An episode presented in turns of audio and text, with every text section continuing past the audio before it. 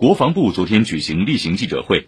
有记者提到，美国可能会同盟友于北京冬奥会前后或期间，在中国周边继续举行军事演训活动。另据美国媒体报道，美海军高级官员近日首次承认，去年四月美国驱逐舰马斯廷号对中国航母辽宁舰的抵近侦察是故意的战术行动。中方对此有何评论？国防部新闻局局长、国防部新闻发言人吴谦表示，北京冬奥会朋友来了有好酒，而中国军队对外部挑衅突发事件也是有充分准备的。